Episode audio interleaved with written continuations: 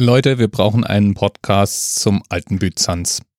Die Geschichte, die ich zumindest aus der Wikipedia ahnen kann, ist so bizarr, die muss doch jemand erzählen können.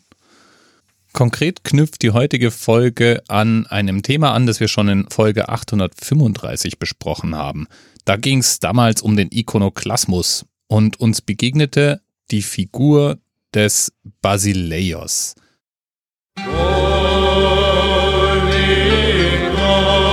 Basileios kam aus Makedonien. Einen Teil seiner Kindheit verbrachte er in Bulgarien, wo seine Familie seit dem Jahr 813 als Gefangene des bulgarischen Fürsten gelebt hatten.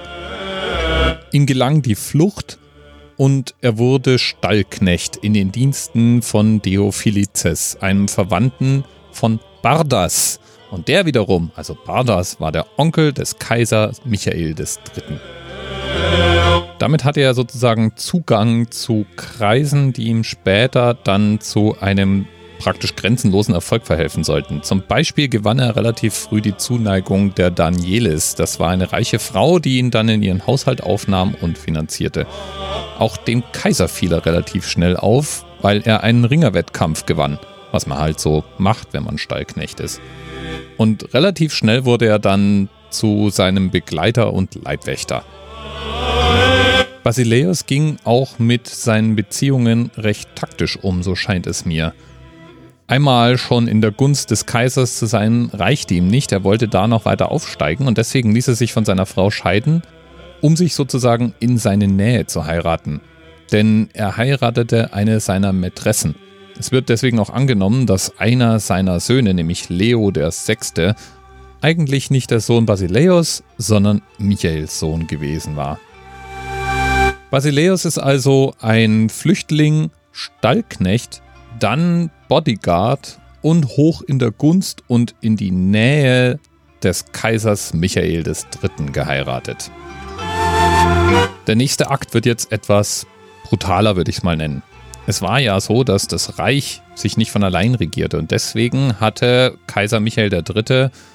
einen weiteren, nennen wir es mal, Unterkaiser, nämlich Bardas.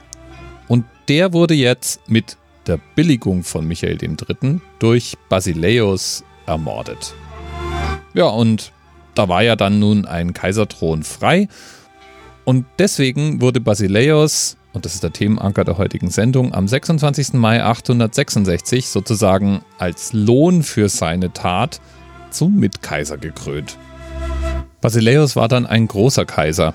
Ganz schöner Aufstieg vom Stallknecht zum Kaiser im Byzantinischen Reich. Er hat viel Schriftwerk hinterlassen, er hat einige Kriege geführt, umfassende Gesetze gehen auf ihn zurück. Und er regierte 19 Jahre.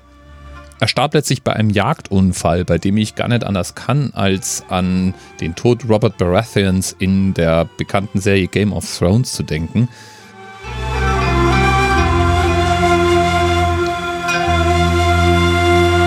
Sein Gürtel verhängt sich im Geweih eines Hirsches und er wird von seinem Pferd gerissen. Er wird von einem Diener gerettet, der ihn mit einem Messer losschneidet. Allerdings glaubt Basileus, der Diener wolle ihm ans Leder und lässt ihn dann hinrichten. Ja, das ist auch eine Methode, um seinem Lebensretter zu danken. Lange war das Leben ja nicht gerettet. Damals konnte man einfach nicht wirklich viel machen, wenn sich eine Wunde infizierte. Und so starb Basileus dann eben am Wundfieber. Basileus war jedenfalls ein großer Kaiser und ihm wurden Lieder gesungen, wie zum Beispiel die Hymne auf ein langes Leben des Basileus, die im Hintergrund lief. Bis bald. TMRS 10, 9, 8. The experience of 47 individual medical officers. Was hier über die Geheimzahl der Illuminaten steht. Und die 23. Und die 5. Wieso die 5? Die 5 ist die Quersumme von der 23.